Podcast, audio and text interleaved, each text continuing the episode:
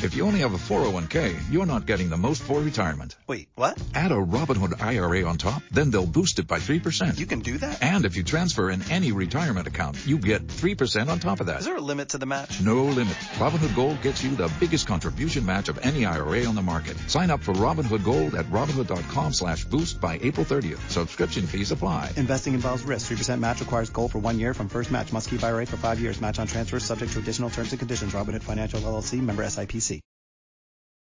Hola, ¿qué tal? Bienvenidos al episodio número 14 de Fórmula en Caliente. El día de hoy vamos a tener un episodio especial porque tenemos una invitada que más adelante les voy a decir quién es, pero para comenzar voy a introducir a mis compañeros, ustedes ya los conocen. Comenzamos con Emiliano Vélez. ¿Cómo estás, Emiliano? Muy bien, gracias Jimena y un placer volver a estar aquí con ustedes en otro programa. Muchas gracias, Emiliano. ¿Y tú, Emi, cómo estás? Pues bueno, estamos bien al 100, al millón como siempre y pues un gustazo tener a nuestra invitada especial. Muchas gracias. Fer, Fer McGarrett, ¿cómo estás? Muy bien, gracias. Aquí con el honor de estar en otro episodio con ustedes y de recibir a nuestra invitada especial. Muchas gracias. Alex, ¿cómo estás? Buenos días, tardes y noches a todos. Un placer tener, estar aquí con ustedes otra vez en la mesa y súper feliz de tener una invitada. Bueno, chicos, como les comenté, nuestra invitada especial es Manena Manotú. El día de hoy nos va a complacer con su visita, así que, ¿cómo estás, Manena? ¿Qué tal va tu día? Hola, muchísimas gracias por haberme invitado a Fórmula en Caliente. Y la verdad estoy súper emocionada porque a pesar de que no llevo mucho tiempo con mi podcast igual, esta es la mi primera participación que tengo con alguien, entonces eso lo hace súper especial. Estoy muy emocionada de estar aquí con todos ustedes y pues espero que tengamos una plática súper amena y una conversación muy grata. Muchísimas gracias, Manena. Déjame decirte que también es nuestra primera colaboración con otro podcast, así que esperamos que ambas partes estemos muy bien. Y bueno, por último, nuestro, nuestra visita inesperada pero muy querida es nuestro Big Prince. Así que hola Vic, ¿cómo estás? Hola, ¿qué tal? Muy buenas tardes, nochecillas. Uy, mi Big Prince de oro. ¿Cómo están amigos? Y pues sobre todo que tal? Mucho gusto a nuestra invitada, obviamente también, y esperando a que sea un capítulo, un episodio muy ameno para todos, sobre todo porque es nuestra primera colaboración también. Así es. Esto es Fórmula en Caliente Podcast.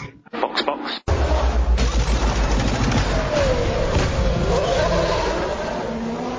Comenzamos. Pues bueno, chicos, vamos a comenzar. Un tema que ha dado mucho de qué hablar es el futuro de nuestro mexicano, de Checo Pérez. Se han dicho muchas cosas, pero a mí me gustaría saber ustedes qué piensan, dónde creen que vaya a estar en la próxima temporada Checo Pérez. Empiezo contigo, Emiliano. Bueno, eh, antes de comenzar quiero volver a recalcar lo que ya había dicho en episodios anteriores, que me quito la bandera para opinar sobre esto. Lo voy a hacer totalmente imparcial y más que nada sin que mi nacionalidad tenga algo que ver en mi opinión. Y pues yo lo veo en, en Haas, la verdad es que lo veo en Haas porque el, el proyecto que podría traer Checo con todo y patrocinios le podría beneficiar demasiado a Haas para el desarrollo. Además, dicen que Hulkenberg podría llegar, eso sí no lo veo posible. Veo más este a Checo en Haas que en Red Bull, porque Red Bull es muy difícil que fichen a, a un piloto así nomás que no es de su academia, porque lo porque no le dan la misma importancia y no es por ser mexicano que no vende en Europa. Es todo. Ok, Emiliano, muchas gracias. ¿Y tú, Emi, qué opinas? ¿Dónde, dónde ves a Checo Pérez? ¿Dónde te gustaría que estuviera? ¿Qué piensas tú? Pues mira, también como Emiliano me voy a quitar la bandera. Eh, tampoco es como que sea muy aficionado de Checo, pero tampoco veo muy posible su llegada a Red Bull, ya que pues vaya, sabemos que la mayoría de escuderías se centran en la mercadotecnia en Europa y la verdad a mí me gustaría verlo en Haas. Se sabe que, que Nick Mazapan, Mazepian, como le quieran decir, yo le voy a decir Mazapan, eh, está negociando con Haas para comprarse eh, un asiento en, pues, obviamente, en la escudería. Y lo que a mí me agradaría es que el dinero de, de, de Mazapán y eh, es más, es Mazepien, ya, ya sé, ya sé, ya sé. Pero pues ya, a mí me gusta decirle Mazapán. Y Checo Pérez siento que van a sacar a Haas de, de, de ese fondo donde llegaron a estar. Vaya, yo, yo confío en que si los dos están en esa escudería, van a tener un buen proyecto a futuro y a mí me gustaría verlo en Haas. Podrían volver a hacer lo Muy- que eran en 2018, el mejor equipo de la media tabla. Concuerdo. Sí, totalmente de acuerdo. Fer, ¿tú qué opinas? ¿Qué piensas? Pues yo opino igual que mis dos compañeros anteriores, que la verdad no veo a Checo en Red Bull, porque si bien me hace ilusión verlo en un equipo grande, pues como todos dicen que pues Red Bull no suele fichar a pilotos que no sean de su academia o que no, pues que no tengan mucha venta ya en Europa. Entonces, pues la verdad yo veo a Checo o en Haas, como dice Emi, o ya fuera de la Fórmula 1, tal vez en los IndyCars, no sé. Pero sí, definitivamente no veo a Checo en Red Bull. Ok, Fer, muchas gracias por tu opinión. Yo coincido totalmente contigo.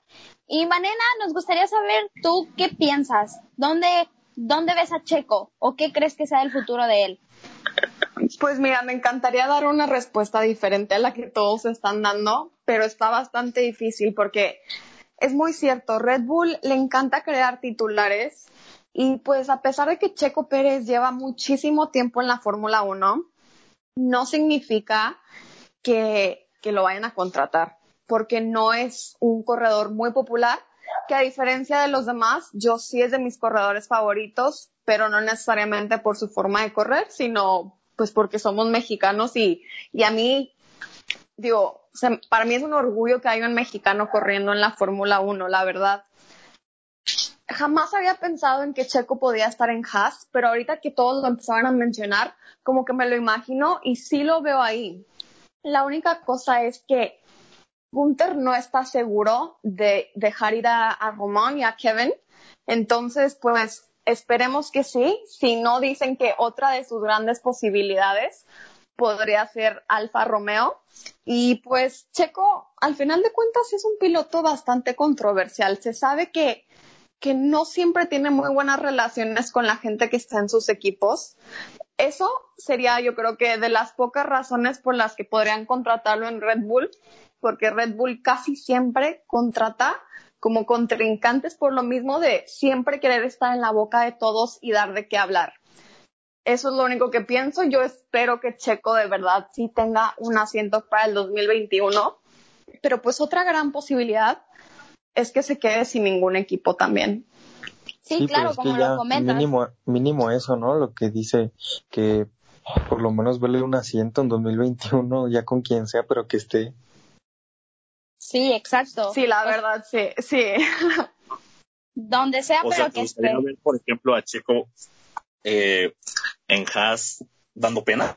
Porque es la verdad, o sea, fuera de todo el dinero que, que pueda llegar a invertir eh, Slim en Checo y en Haas, pues no va a pasar a ser una escudería buena de un día a otro. O sea, hay que tener en mente que depende de, de Ferrari y todo se lo compra Ferrari. Entonces, si Ferrari, por lo menos para el próximo año, yo pienso que va a seguir siendo una porquería de equipo, o sea, como este año, pues no veo a Checo con la intención de irse a Haas, ¿saben? Pero es que también lo que... Pero mira. Pero lo- también lo que tiene Haas es que no desarrolla Vale. sus piezas por falta de dinero. Tampoco trae mejoras por lo mismo de Claro. falta de dinero. Entonces, ahora, Checo llegando a, a Haas va a dar, va a inyectar una cantidad de dinero que los va a dejar hacer eso, va a dejar eh, em- empezar a invertir en el desarrollo del auto y a pesar de que de que el Ferrari siga así, el próximo año ya dicen que van a estar mejores entre comillas, van a estar desarrollando el auto, cosas que en los años que llevan, me parece, en la Fórmula 1 no han hecho. Claro, Sí, y además- aparte que pues todo en la Fórmula que tu- 1 es dinero. Que Exacto, tu Alex. motorista le está yendo mal, que a tu motorista le esté yendo mal no es sinónimo que a ti también. Ahí tienes a Exacto. Red Sí. Bull y a Renault. Red Bull lo hacía magnífico y a Renault, pues, siendo su propio motor, no le iba tan bien como a Red Bull. Claro, exacto. Entonces, Pero a ver, así como que digas que "Uf, va a dar pena. No, no tanto, porque aparte. Vamos, vamos a darnos cuenta de algo. Eh, Red Bull siempre ha tenido una capacidad de, de dinero, se podría decir, mucho mayor a la de Renault. Y bueno, creo que todos sabemos que la marca francesa hace unos años estuvo en quiebra y por eso no han podido inyectar tanto dinero. Entonces, eh, Renault nunca ha hecho tampoco como gran, grandes monoplazas, ¿saben? Fuera del motor. Y Red Bull se caracteriza por eso. Otra cosa, eh. Haas no, no le va a dejar de comprar a Ferrari sus, sus piezas. Lo que tienen que hacer es desarrollar las piezas de Ferrari y no lo hacen bien. Ahora, de un año a otro, no dudo muchísimo que Haas pueda, pueda llegar a, a ser, como dicen ustedes, el, el mejor, el mejor de la media tabla, porque creo que vemos a Renault, vemos a McLaren, vemos a quién más, pues se podría decir. No, bueno, nada más, son los principales, ¿no? Que están peleando por esa media tabla. Y la verdad, Sí, yo los Alex. veo extremadamente lejos. Alex, sí, pero también considero una de cosa. que un año a otro, tienes razón de que un año a otro mágicamente no va a cambiar, pero mejor de lo que están actualmente tal vez sí podrían. Exacto, aparte No, Alex, esto ya lo habíamos comentado en un episodio pasado cuando tocamos el tema de Haas y llegamos a la conclusión de que, ok, empezaron el año muy bien, pero al momento de que a ellos les tocaba innovar con sus pre- piezas, no lo lograban. ¿Por qué? Por falta de dinero, porque no tenían el personal necesario. Entonces, considerando que Checo Pérez va a llegar con dinero, eso va a favorecer al equipo para que llegue al top. Aparte hay que tener una cosa en cuenta. El próximo año no se van a hacer cambios. O sea, no es como que puedan agarrar motores y poner, quitar. ¿Por qué? Porque así ya está el reglamento. Pero, como lo dicen todos, va a ir creciendo y en unos años va a llegar a ser lo que en algún momento llegó a ser. Entonces, sí, hay que, hay que ver. Y no solo eso, o sea, la verdad Checo Pérez es conocido por ser como el underdog, o sea, es decir, Checo Pérez siempre hace muchísimo con lo poco que tiene. La verdad es que si él estuviera en un equipo con buenos carros y, y con buenos motores y, y pues como que con un mejor equipo, un mejor jefe, un, alguien que lo apoye más, yo creo que él sí podría ser de los más altos en la Fórmula 1 como en este caso, que pues los carros de Race Point no son muy buenos tampoco y ha estado acabando en cuartos, quintos, sextos lugares, hasta en los podios, pero ya van muchos años en que como que se ha estado confiando de tener un contrato bastante largo y a lo mejor no, no da esa como energía y esas ganas que debería de dar. Y ya ahorita que se está quedando sin equipo, él solito está haciendo casting y está teniendo lugares súper altos para que por fin lo contraten otra vez. Entonces, pero bueno, eso es como un poquito de la procrastinación que suelen tener los mexicanos, no estoy generalizando, pero pues nuestra cultura es un poquito conocida por eso también. No se trata como de amarrar ya que, ya que ves que, que te están sacando de la carrera, sino siempre se debería esforzar de la misma manera. Y yo siento que así sería muchísimo más fácil que él consiguiera un lugar con cualquier equipo, no hasta ahorita que se ve perdido. Y es que, ad- además, eh, tú, Alex, me estabas diciendo que, que Renault tal, tal. Te lo pongo fácil. 2019. McLaren, con un motor Renault, fue superior a Renault. Y Renault el año pasado era malísimo. Entonces, pues, vaya. Ahí, ahí está, ahí está. Que no, si a tu motorista le va mal, tam- no significa que también te A va a- ir mal. O no sea, es de huevo, no sé. Ajá, efectivamente. Renault el año pasado le estaba yendo, entre comillas, mal, porque la verdad sí estaban, pues, de la patada. Y a McLaren le fue bien con un motor Renault. Entonces, pues, ahí, ahí, ahí O sea, tienes el claro ejemplo de que sea, a tu motorista, si le va mal, o sea, no tienes que significa que te va a ir mal. Plaza. Tienes que desarrollar el monoplaza, Emi. A- Es a lo que voy. O sea, Haas, todas las piezas de Haas son de Ferrari y las desarrollan, las desarrollan los ingenieros de Haas. No las desarrollan bien, no sé si por dinero o porque no tienen la capacidad, pero yo creo que es más la primera. Pero te doy el ejemplo de Williams. Tienen el mejor, uno de los mejores motores de, de la parrilla, que es un motor Mercedes y de último no pasan. Entonces, por eso les digo, o sea, no se olviden de que Checo dijo que quería un proyecto ganador. Bueno, no ganador, pero competitivo. ¿Ustedes creen que Haas tiene un proyecto competitivo? Justamente. O sea, no, no, Sí, no me pueden a venir a decir, es- A ver, Vic, Jime, no me dale puedes chance venir a decir que, sí, espérame. Bueno, ah, vale, dale. Sí, es que justamente ahorita estaba pensando en ese, en esa situación de, porque estoy de acuerdo con lo que dice Alex. Creo que no va a ser tan fácil que, no sé, que llegue la otra temporada y que ya esté compitiendo ahora sí que en la zona media alta, porque hay que desarrollar ese monoplaza y así como se ven las cosas, simplemente, por lo mismo con Williams, ¿no? O sea, el año pasado sabíamos cómo estaba, o sea que le estaba compitiendo a, a- prácticamente a la Fórmula 2 y apenas este año está más o menos ahí levantando, ¿no? Y de todas maneras no ha salido de ese fondo de, la parrilla. Entonces, yo dudo que si llega al siguiente año, o sea, va a ser un proyecto al menos en- a mediano plazo, ¿no? En el caso de que llegara Haas. Porque hay que desarrollar muchas cosas y al menos la temporada 2021, yo lo dudo mucho que esté ahí, este, o sea, va a exprimir seguramente lo, lo máximo de- del auto, pero no va a estar compitiendo a, ahora sí que en la zona donde está compitiendo actualmente. Y justamente esa parte de que necesita un proyecto que lo motive, pues dudo que sea el de Haas, ¿no?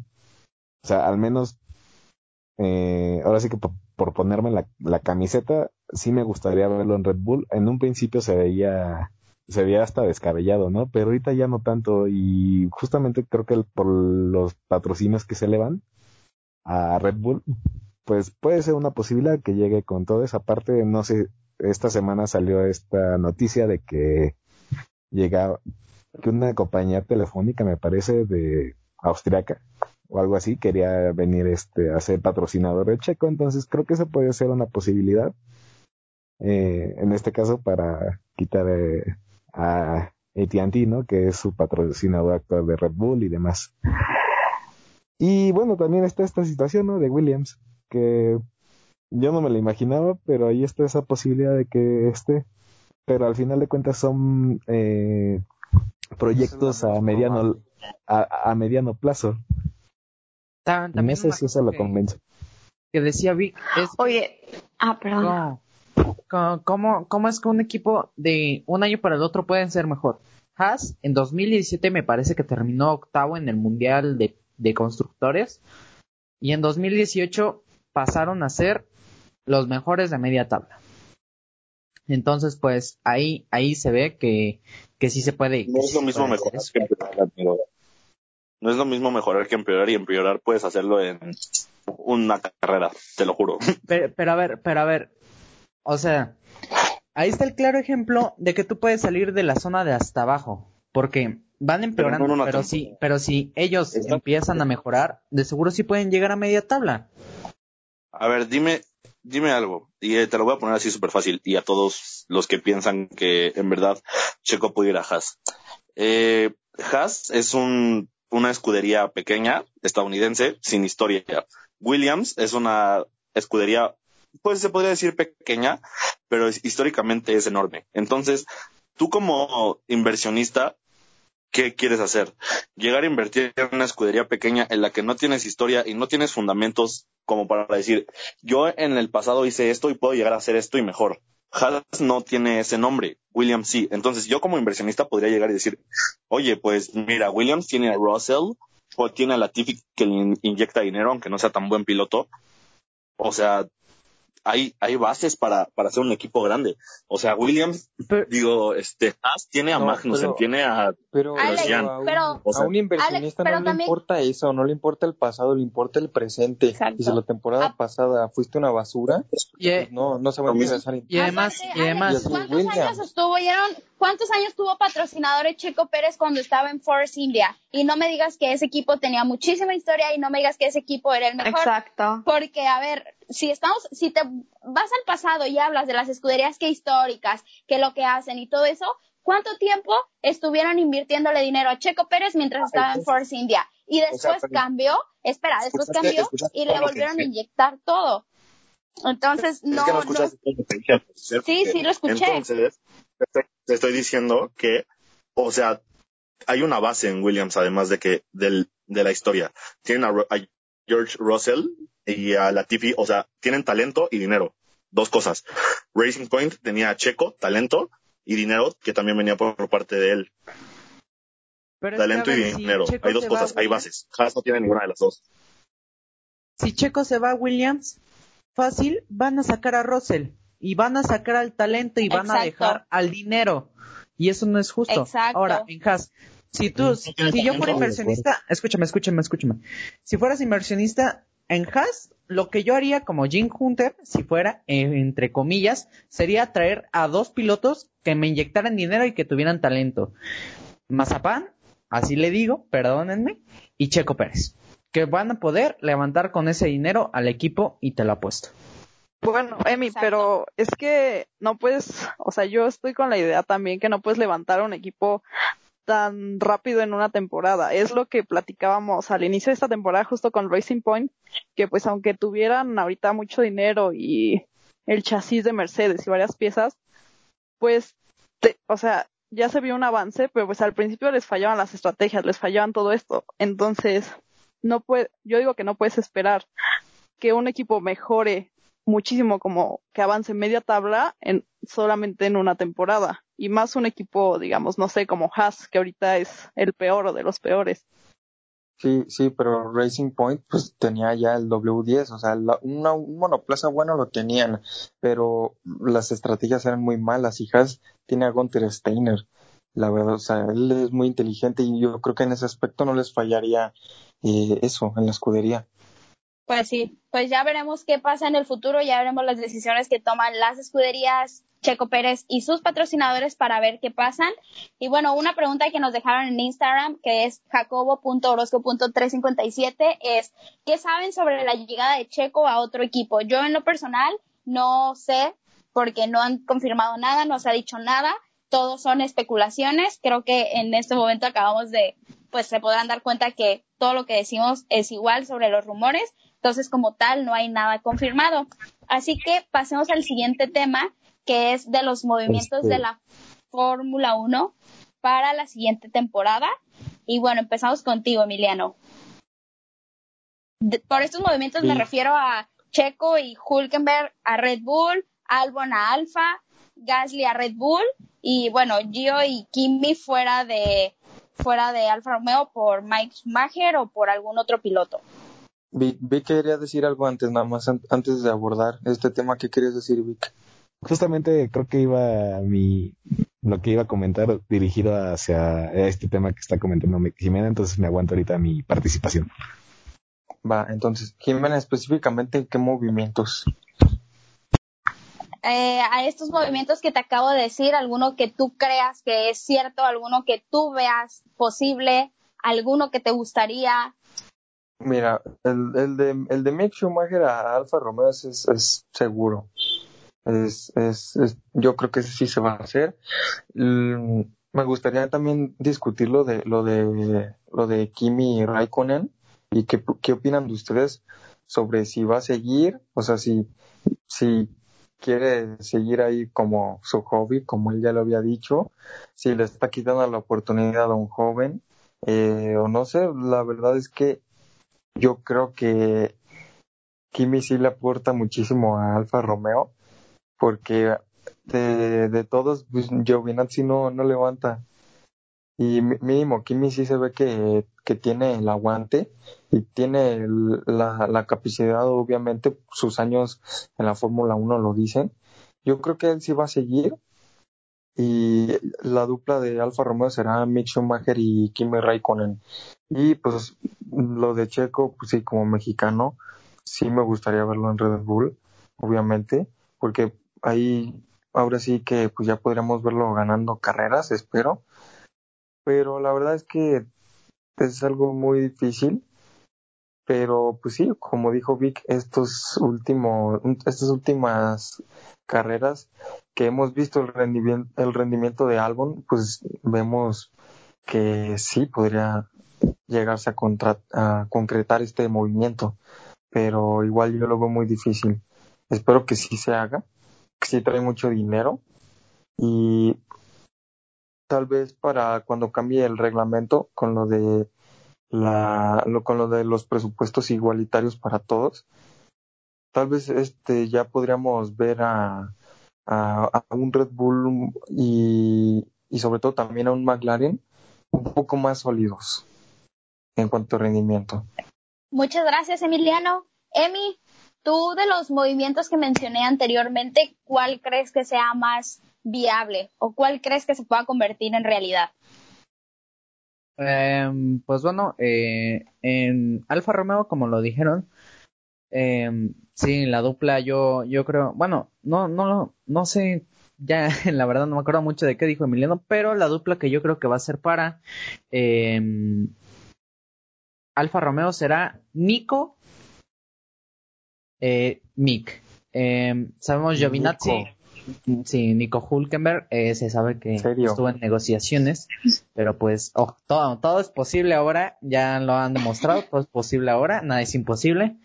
Eh, la verdad yo veo a Kimi fuera, eh, se, se especulaba que iba a renovar, al final de cuentas él dijo no, todavía no, no renuevo.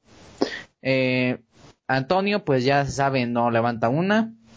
Y en Haas, la verdad, yo veo dos posibles duplas en Haas, que sería eh, Mazapán y, y Checo o eh, Schwartzman. Eh, se, se ve, me, tal vez me veo un poco precipitado. Schwartzman y eh, Mazapán. Eh, también en, en, en Alpha Tauri, la, yo creo que ya todos te- tenemos claro cuál va a ser la, la dupla de Alpha Tauri, nada más y nada menos que Gasly y Tsunoda. En Red Bull, yo me sigo arriesgando y podría ser Max Checo o Max Albon, si es que lo renuevan. Y pues las demás, las demás duplas pues ya se sabe. Muchas gracias, Emi. Muy arriesgadas tus duplas, la verdad. No, no imaginé. Acuérdense que Hamilton no ha renovado. Con eso de Nico. Ah, bueno, tiene razón, Hamilton todavía no renueva. Pero sí lo van a Exacto. renovar. Ay, pero es obvio Sí, pero- que eso va a Ajá. quedar ahí. Exacto, pero aún así muy arriesgadas tus duplas, Emi.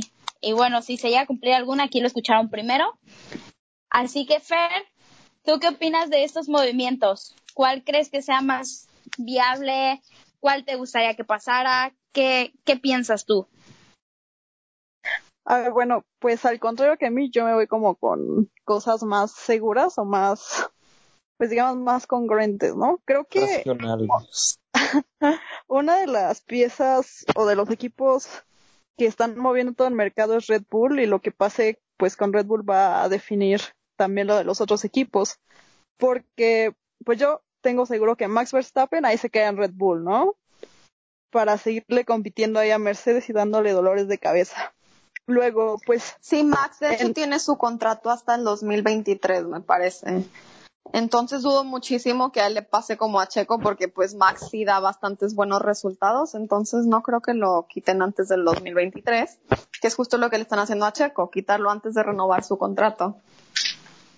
Sí, exacto. Y bueno, pues en Alpha Tauri, pues ahí tiene a Pierre Gasly que ha dado buenos resultados y está levantando y Kvyat pues que no, no ha tenido un buen rendimiento. Yo creo que Kvyat va para afuera y pues yo digo que suben a este Sunoda. Pero pues aquí es donde queda Albon. Si fichas a Checo o Huckenberg, pues ¿dónde queda Albon? ¿Lo mandas a Alpha Tauri y no subes al Fórmula 2? ¿O lo sacas de la Fórmula 1? No sé, creo que eso es lo... Noda no va a subir. La No, interrogante. No, no creo no tiene lugar porque Albon está que- ahí. No, no sé por qué lo mencionan. No, es que su Noda lo van a subir más que nada por compromiso con Honda. Que la verdad, Pero pues, Honda ya se va, Honda ya se Ajá, va y Red Bull y- no se siente Sí, Honda ya se con va, ellos. ya no es una a decir. opción. eh, a su Noda lo van a subir nada más por puro compromiso con Honda. Pero, pues, ¿qué caso tiene que lo suban si de seguro nada más va a estar una temporada? La verdad, yo veo a Tsunoda, es buen piloto y todo, pero lo ven una temporada nada más. En la siguiente temporada que siga Honda y con la salida de Honda de Red Bull y Alfa Tauri, la salida de Tsunoda. Entonces, pues bueno, así es como yo lo veo. En caso de que sí lo suban. Pues yo diría, yo me iría con, ay, perdón, yo me iría con Red Bull Max, Albon, Alfa Tauri, Pierre y Tsunoda. O Red Bull, Max, Pierre y Alfa Tauri, Albon y Tsunoda. Eso, así yo lo veo para la próxima temporada. Ok, pues ya, ya veremos qué pasa. Buenas, buenas duplas, Fer. ¿Y tú, Malena? ¿A quién, qué movimientos ves para la próxima temporada?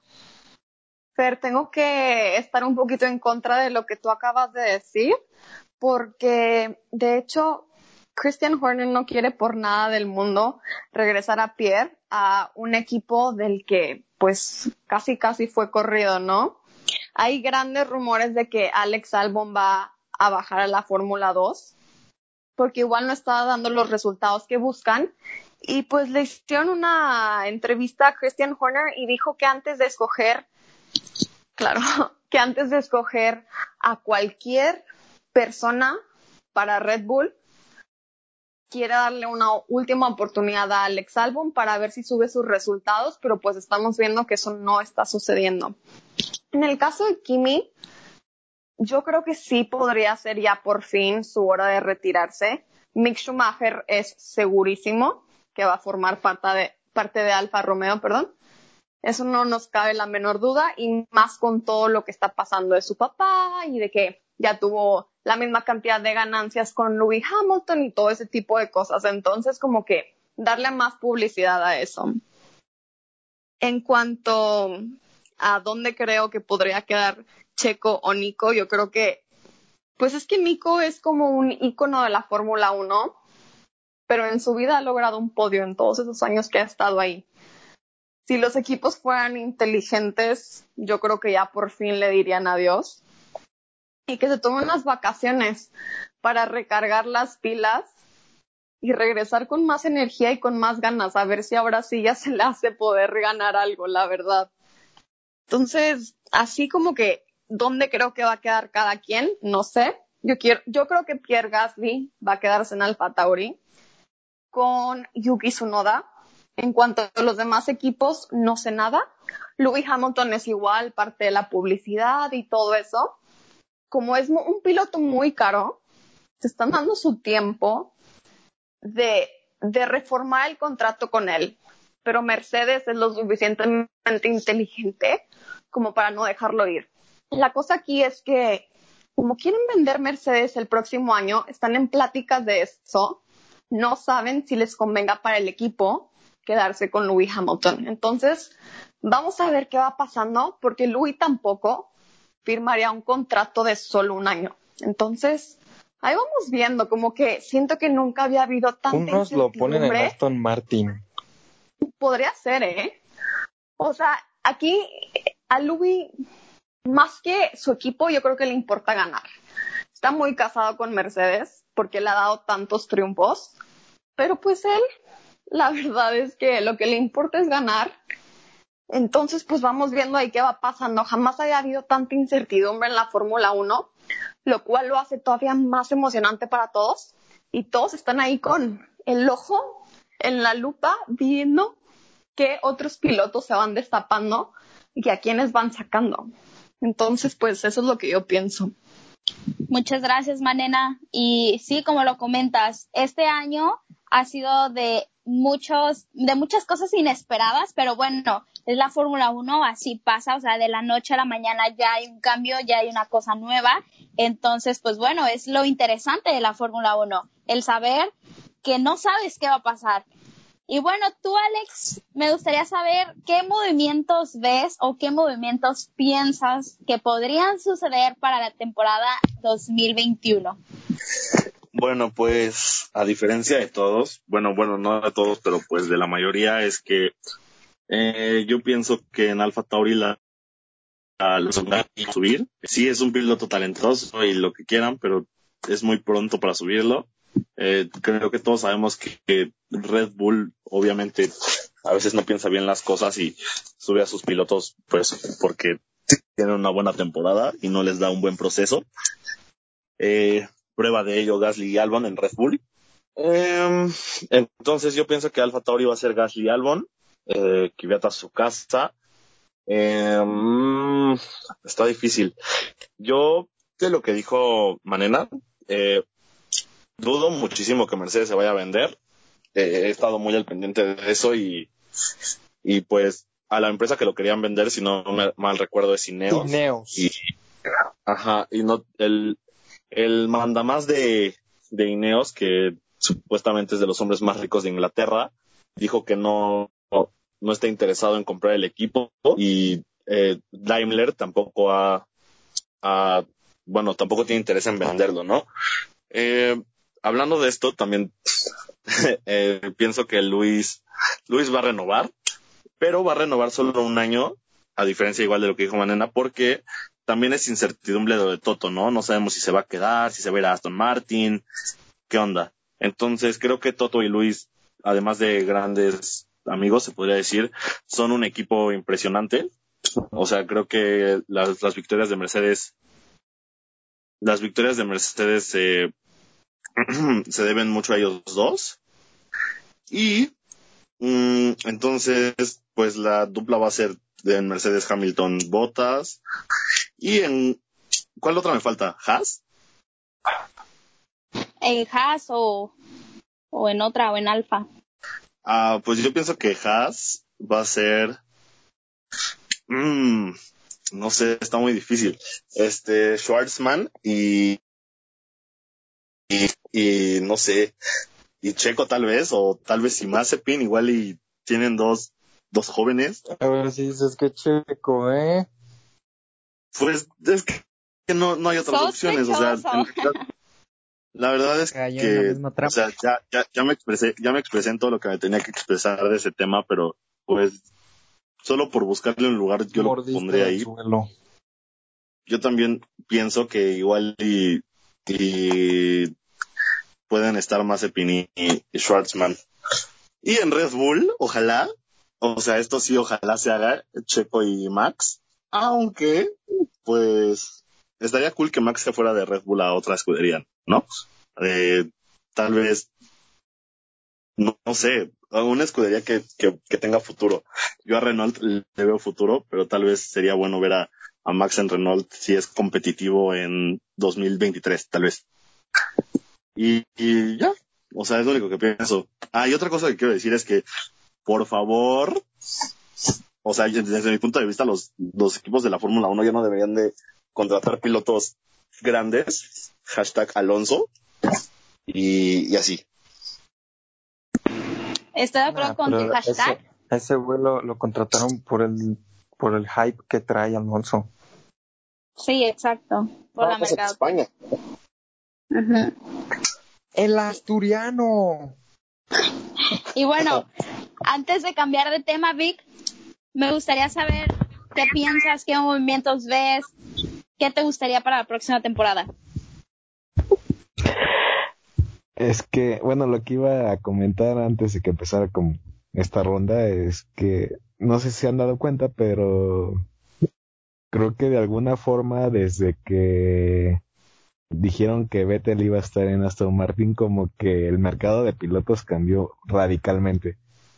O sea, de alguna forma ya teníamos muchos, eh, mucha idea de lo que iba a pasar para el siguiente año, ya sabíamos cómo, cómo iba a estar el movimiento, pero con la salida de Checo de Racing Point ahora Aston Martin, pues eh, el mercado de pilotos cambió demasiado. O sea, ya cada rato estamos, eh, como dijo Manena, Sí, en, emocionante. Ajá, estamos como muy in- en incertidumbre, ¿qué va a pasar?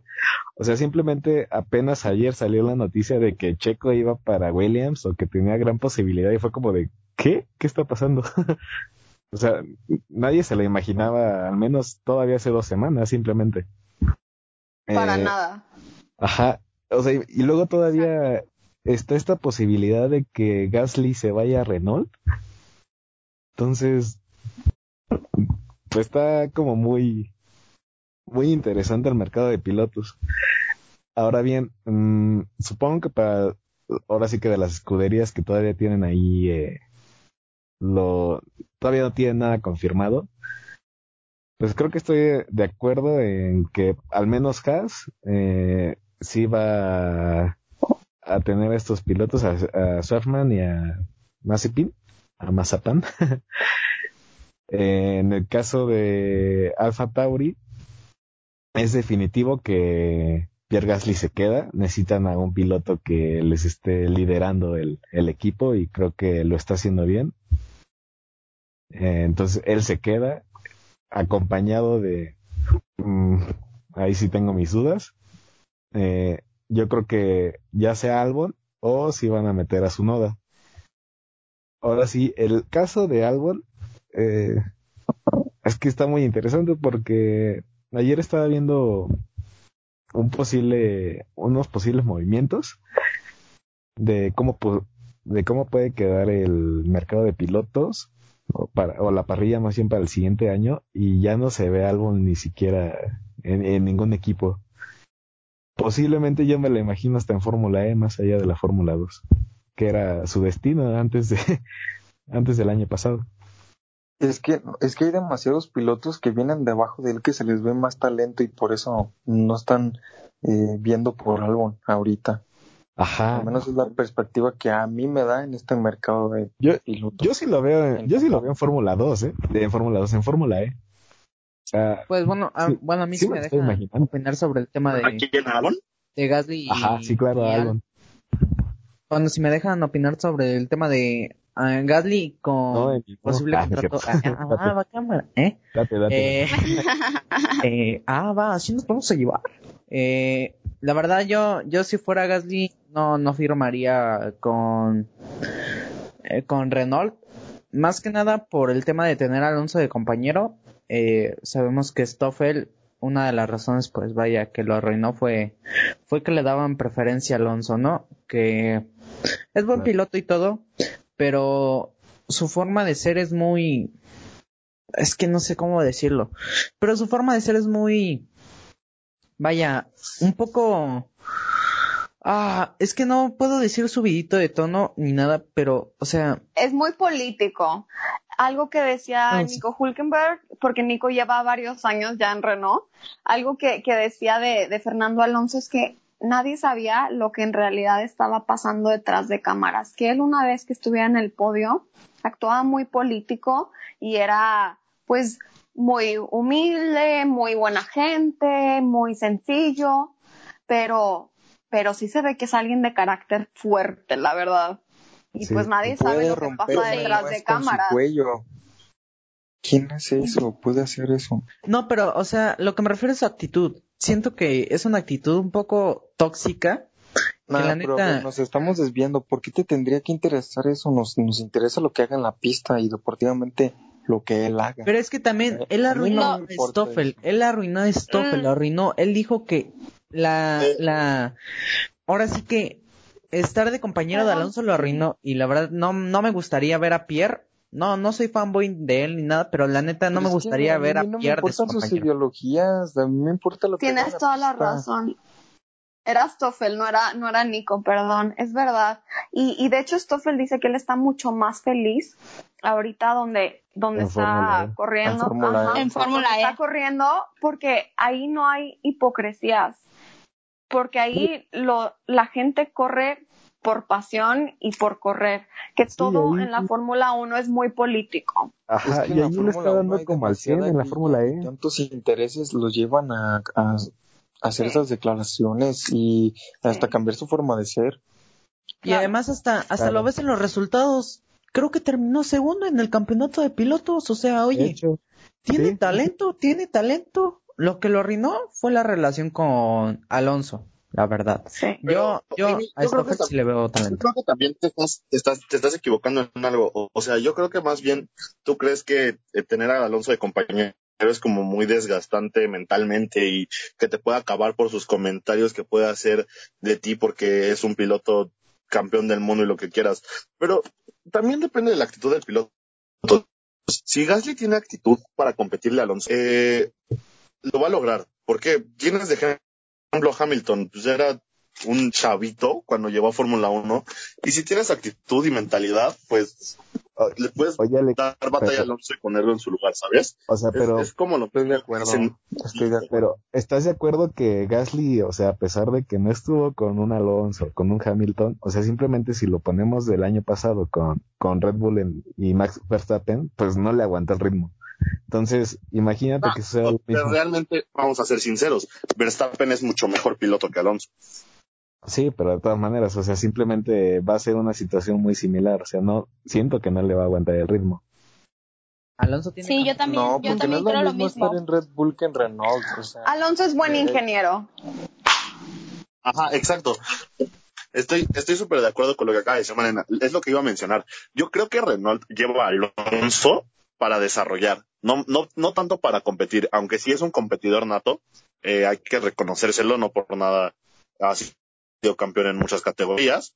Eh, pienso que Alonso está más en Renault en estos momentos, en esta etapa, para desarrollar y para llegar a ser a Renault grande. Sí, tampoco totalmente de acuerdo, cambie chicos.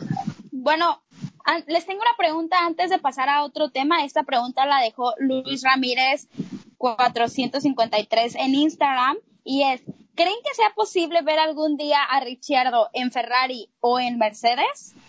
La dejo al aire. Quien guste contestar puede decirme. Le doy la palabra. Espero, espero. Esa es mi única respuesta. Espero. ¿En cuál te gustaría verlo, sí? Mercedes En- no. Me, me- yo al revés, ¿eh? Le veo más cara de Mercedes que de Ferrari. O sea, es que esto va a sonar muy visual, pero siento que también esto es algo en lo que los equipos se fijan mucho. ¿En qué colores se ven bien los pilotos, los competidores? No siento que, que Richardo se vea muy bien en rojo, pero con los colores de Mercedes siento que queda mucho y también su personalidad es algo más extrovertido, como más del equipo Mercedes. Siento que Mercedes siempre contrata íconos y Ferrari contrata más, digamos, legados, por así decirlo. Mm, Muchas gracias, Manena. yo- Alex, ¿tú qué opinas?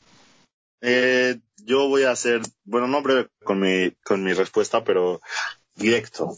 Richardon, o sea, no, no estoy asegurando nada, pero sí les, sí les puedo pedir a muchas personas que, que piensen en eso, que dejen de soñar en que Richard va a estar algún día en Mercedes o en Ferrari. A ver, Ferrari ya, o sea, de lejos todos sabemos que su dupla futuro está hecha. Y les voy a dar los nombres. Leclerc, Schumacher, nada más. Ese es, ese es el proyecto de Ferrari a futuro. Eh, Mercedes, su proyecto a futuro es Verstappen. Russell, Russell y Verstappen. Ajá, yo también pienso lo mismo, Verstappen y Russell. Así es. Eh, no nos olvidemos Ellos que en seguir 2000, ganando. exacto, Ex- y, y creo, no, no, no sé si recuer- recuerdo mal, pero en 2013, 2014, Mercedes quería a Verstappen y querían sacar a Hamilton por egocentrista. Le ofrecieron a Verstappen estar en Fórmula 2 con una carrera toda pagada y después subirlo a Fórmula 1. Y pues Jos Verstappen, su padre, pues muy, muy arruinador de la carrera de su hijo, pues dijo, ah, pues Red Bull ya me lleva a Fórmula 1, pues me voy para allá. Entonces, el proyecto de Mercedes es Verstappen-Russell. Esa es, esa es mi, mi teoría y no, pues no veo a Richard en ninguno de los dos equipos. Sí, yo también estoy de acuerdo. Honestamente yo tampoco, por Yo eso dije, estoy de acuerdo. espero, espero, espero, pero no, no creo que lo logre yo tampoco, la verdad. Si acaso regresaría a Red Bull en algún punto, pero ya que no esté Christian Horner, yo creo. Yo tampoco veo a Richardo en ninguno de los dos equipos, me gustaría, pero no. Y bueno, hay que recordar que antes de que de que ya quedara Carlos Sainz como piloto en Ferrari eh, a principios de año, un nombre que sonaba bastante fue el de Richardo y bueno, finalmente vimos que ese lugar no fue para él. Entonces, no, yo tampoco creo que Oye, creo que vaya a pasar por ese equipo. Dime. pero Sainz me da mala espina en Ferrari. A mí Siento también, que- fíjate. Siento que, que va a ser un caso parecido al de Checo en McLaren. Fíjate que yo, y que gracias a eso su carrera se va a ir para abajo. ajá, fíjate No que yo gustaría. Yo se siento los dije, se los advertí. yo, ajá, exacto. Yo siento, y no es por mala onda, pero yo le veo a Carlos Sainz dos años en Ferrari a lo mucho, porque siento que la prioridad de Ferrari es Leclerc y que se van a concentrar en él. Entonces, pues lo siento mucho, o sea, Carlos es buen piloto, pero no, no creo que, no, no, yo tampoco tengo buena espina con él, la verdad. Pues sí, es Carlos que más que yo- nada está ahí ese- Sainz es un, es un, es un piloto muy inteligente y muy técnico y todo, y, y, esa es la carencia Muy principal que tiene el equipo de Ferrari.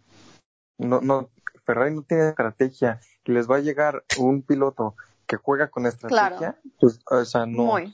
no encaja.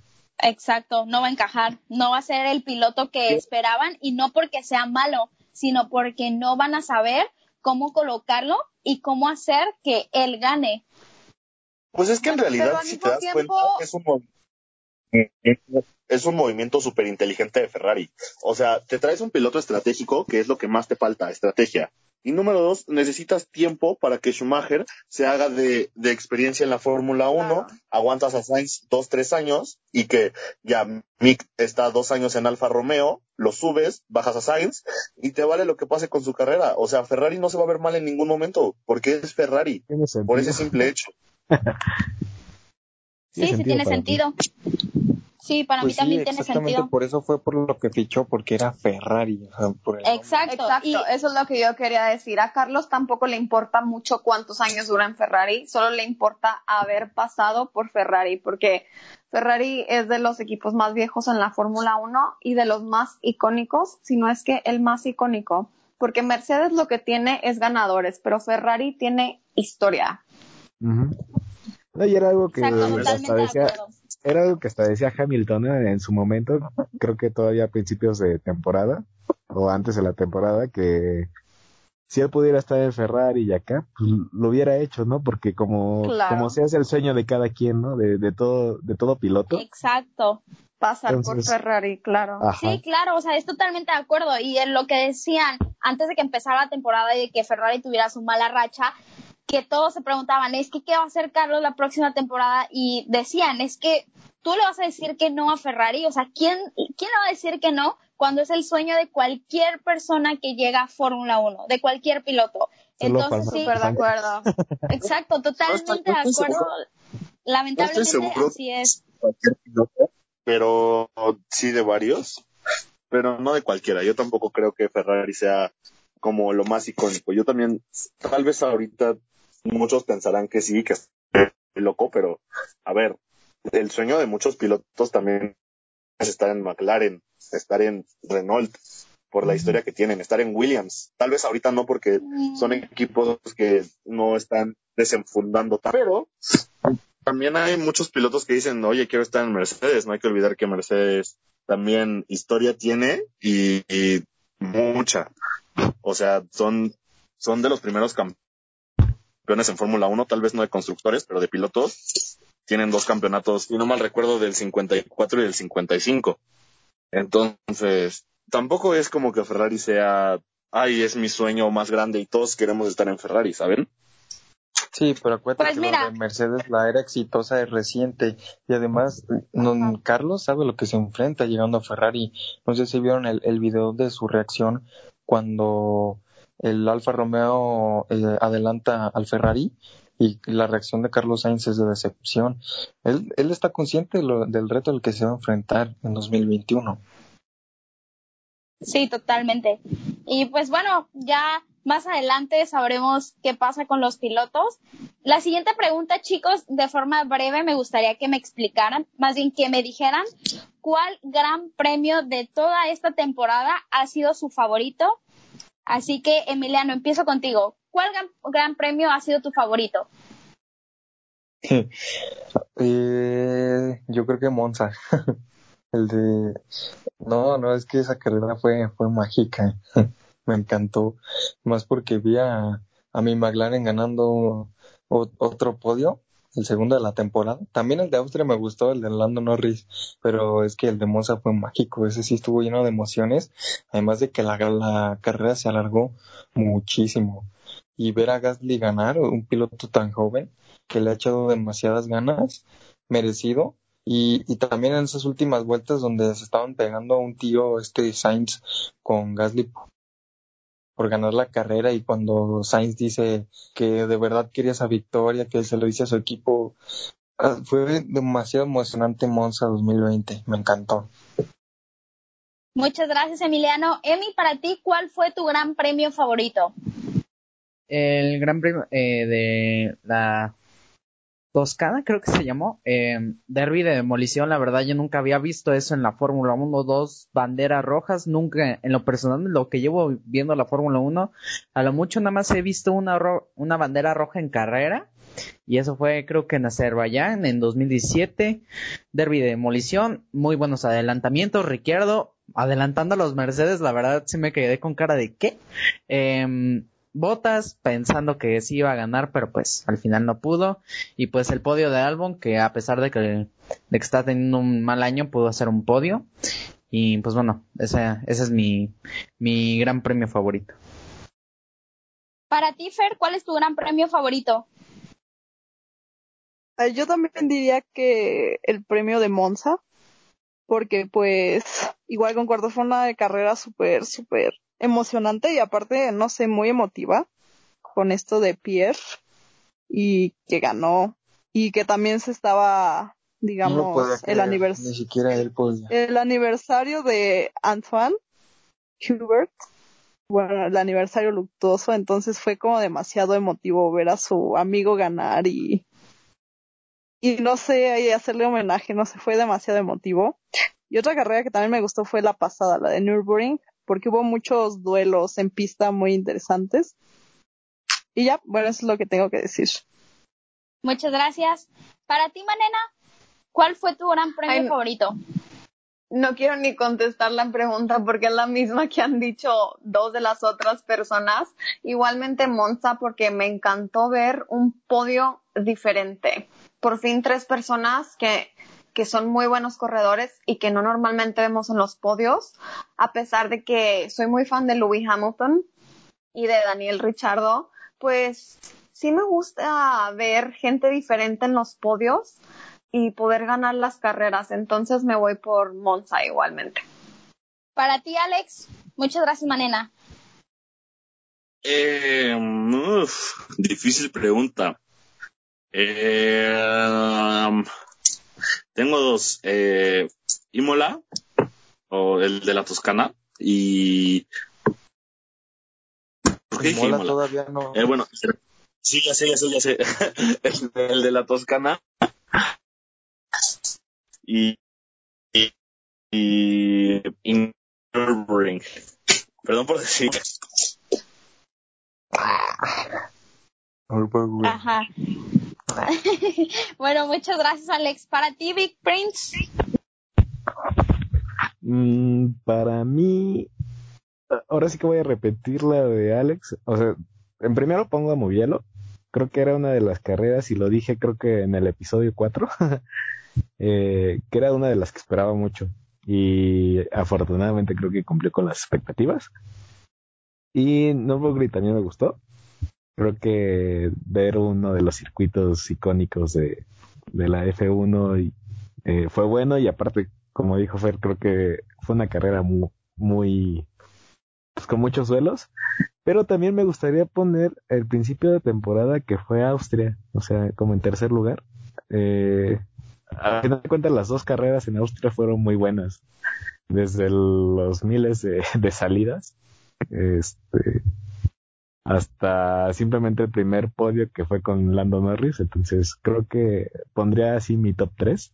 Eh, Mugello, eh, Nürburgring y Austria, el primer GP. Ok, Big Prince, pues fíjense que en lo personal yo también tengo un top 3. Me gustó el Gran Premio de Monza por, pues por todo lo que pasó, porque aparte era algo diferente, algo que yo no había visto, eh, pues por las banderas y todo eso. En el segundo podría el Gran Premio pasado, porque me gustó, pero aparte se me hizo muy emotivo por muchas cosas que sucedieron, entre ellas que le entregaran el casco de Schumacher a Lewis Hamilton, entonces eso, eso hace que la carrera me haya gustado. Y bueno, una que me gustó, que posiblemente ustedes digan, ay, pero que, porque ganó Hamilton, y sí, fue por eso, fue la de Gran Bretaña, la primera carrera ahí, que, pues, o sea, el final de la carrera me gustó bastante. Nah, porque Ya ganó. ni yo que soy de Mercedes fan de Hamilton. Leclerc tuvo, O sea, tuvo podio ahí. estuvo súper aburrida. espera, por eso dije, me gustó bastante el final. O sea, de esa carrera me gustó muchísimo el final.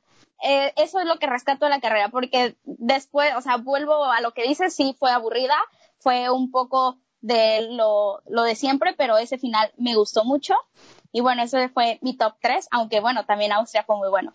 Bueno, chicos, antes de pasar a otra cosa, Itzel, bueno, ya ustedes la conocen, una participante del podcast, dice que quiere entrar para decir su gran premio favorito. Así que Itzel, adelante, dinos tu gran premio favorito. Hola, otra vez. eh, mi premio favorito, otra vez como mi frase icónica, no es por ser fan de Lando, pero la de la primera, la de Austria, esa me gustó mucho porque también como fue la primera después de mucho tiempo sin que hubiera fórmula, pues me gustó porque se sentía más la emoción de verlos otra vez correr y pues también porque pues Lando obtuvo su, podio y la segunda que me gustó también fue la de Gran Bretaña por el final porque o sea al principio admito que yo sí pensé como que estaba un poco aburrida pero al final o sea como que todos despertaron ya en el final y pues estuvo más emocionante esa. Esas son las que han sido mis dos favoritas. Y bueno, también un poquito la de donde le entregaron el casco de Schumacher, también esa me gustó mucho. Alemania, ok. Sí. Bueno, muchas Ah, pero gracias, también Itzel. le hubieran regalado el casco chido, le dieron el que el de Mercedes cuando Mercedes era una caca. Pero Bueno, al es que le dieron el también- casco. De Mercedes. Pero es que Pues porque estaba- o sea, Le hubieran dado el de. Ferrari. Yo digo que obviamente le tenían que dar el de Mercedes. O sea, Sí, porque o pues, sea- Lewis en Mercedes, pues ni modo que Aparte- uno de... Ay, De otra escudería. también, también De cuando- acuerdo, estoy de También acuerdo. cuando Eh, o sea- Hamilton superó a, a Senna le dieron el de Senna. Y cuando estaban en McLaren. Sí, pero estás hablando de que si, si Estaba un piloto que estuvo en Mercedes, estuvo en Mercedes, está corriendo en su casa con un piloto de casa, pues obviamente le van a dar el casco del piloto de esa escudería, o sea, del momento en el que Exacto. estuvo, no le van a dar otro. Pero también le fue Claro. por su hijo, un hijo que se está criando en Ferrari. También le pudo haber dado el casco de Ferrari, el chido. Mm, No, le iban a dar ese. Pero bueno, chicos, Ah. muchas gracias por... Ay, perdón, Fer, ¿quieres decir algo? No, no, no, está bien, que creo que fue una decisión pues de la familia, que darle el de Mercedes a un piloto de Mercedes en casa de Mercedes. Ah, pues sí, Obviamente. ¿yo Lo qué? más lógico. Yo qué, yo nada, yo no Pues sí. estaba diciendo eso. Ok. Bueno, chicos, muchas gracias por sus comentarios, por responder a todas las preguntas. Y antes de concluir, me gustaría que nuestra invitada, Malena, nos platicaras cómo fueron tus inicios en la Fórmula 1, cómo decidiste involucrarte en este mundo del automovilismo. Entonces, pues te cedo la palabra. Claro que sí, muchísimas gracias, Jimé. Pues yo siempre había sido fan de la Fórmula 1 y lo que me da risa es que siempre me he dedicado mucho al mundo de la moda y el maquillaje y, cuando la gente le contaba todo esto de que me, me interesaba la Fórmula 1, nadie me creía.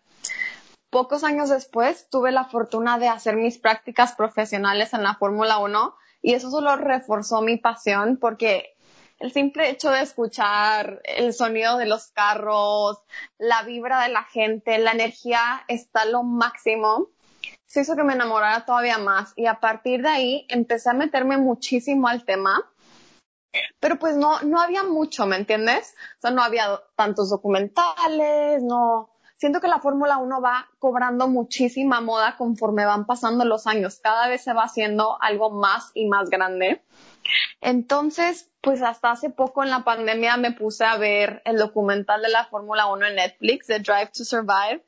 Y un día casualmente le estaba platicando a mi mamá todo lo que pasaba en la serie y todo lo que iba investigando en la Fórmula 1 y me, ella fue la de la idea, de hecho me dijo, qué risa, ¿de dónde sacaste este gusto? Jamás te creería que te gusta la Fórmula 1, pero eso es lo que te puede hacer diferente. ¿Por qué no hablas de la Fórmula 1?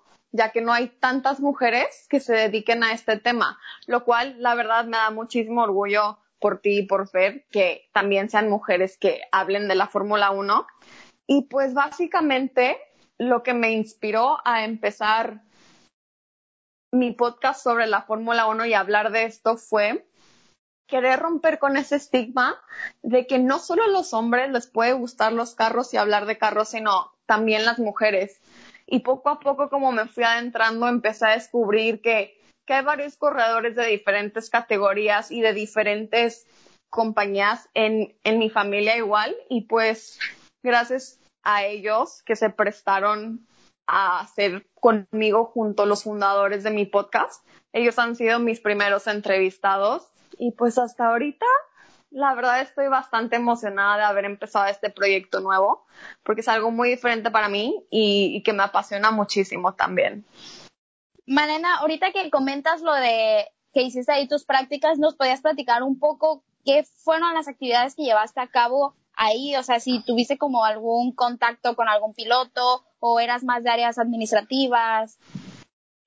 Pues mira, desafortunadamente no pude conocer a ninguno de los pilotos. Era mi super ilusión conocer a Checo Pérez.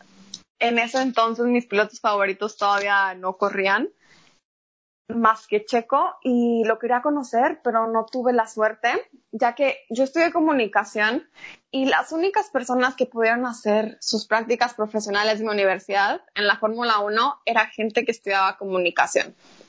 Pero ya dependiendo tu especialidad, era el área donde te mandaban.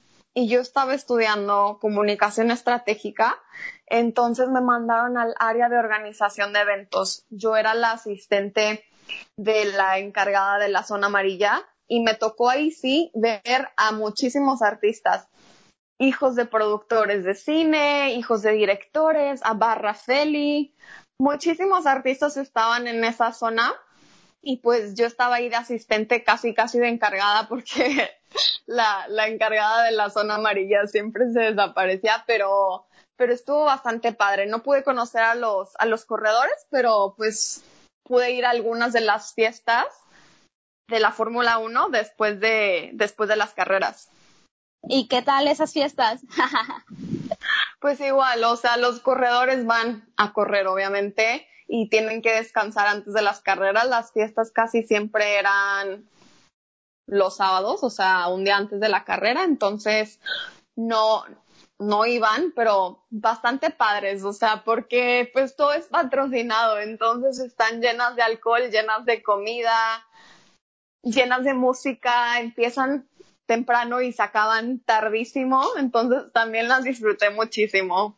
Muchas gracias, Manena, por haber aceptado la invitación de estar en este podcast por haber platicado tu experiencia y pues nos da muchísimo gusto que te involucres en este mundo de la Fórmula 1. Bien lo comentas, no hay muchas mujeres que se que decidan ingresar, entonces pues qué mejor que, que cada día crezca más y más este, este deporte. Y antes de que te despidas, me gustaría saber cuál es tu escudería favorita y tu piloto favorito.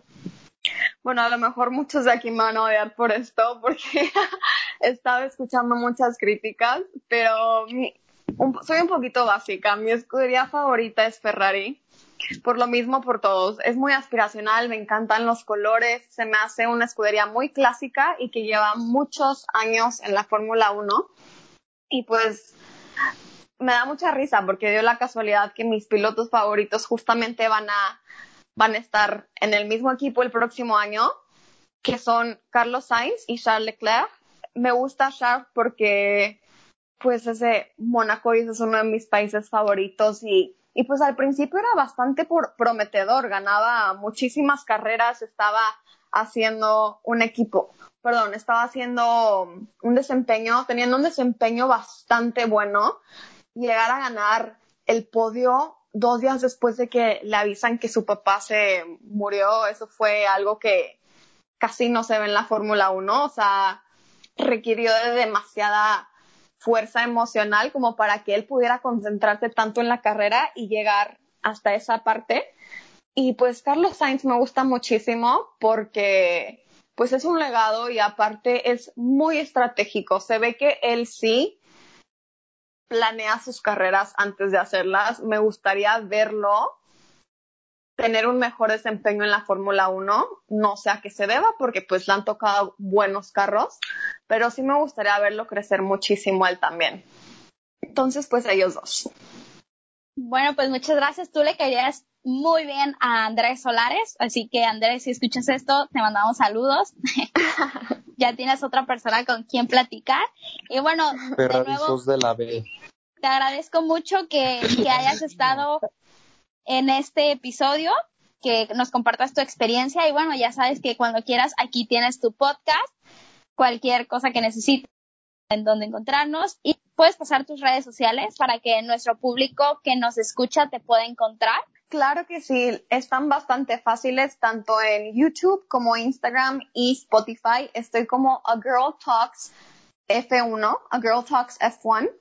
Y pues muchísimas gracias por haberme invitado a su canal. Me la pasé súper padre y la verdad fue bastante interesante para mí escuchar todos estos como diferentes comentarios y opiniones de cada quien, cómo cada quien le va a una persona diferente y los puntos de vista de todos, la verdad es que están bastante interesantes y pues me encantó ser parte de este capítulo. Muchas gracias. A nosotros también nos dio mucho gusto tenerte aquí. Y bueno, muchas gracias por acompañarnos en este programa. Espero que lo disfruten tanto como nosotros. Recuerden que pueden dejar cualquier comentario o sugerencia en nuestras redes sociales. Estamos en Facebook e Instagram como arroba fórmula en caliente podcast. Así que muchas gracias por la atención y nos escuchamos en la siguiente. Hasta luego. Fórmula en caliente podcast.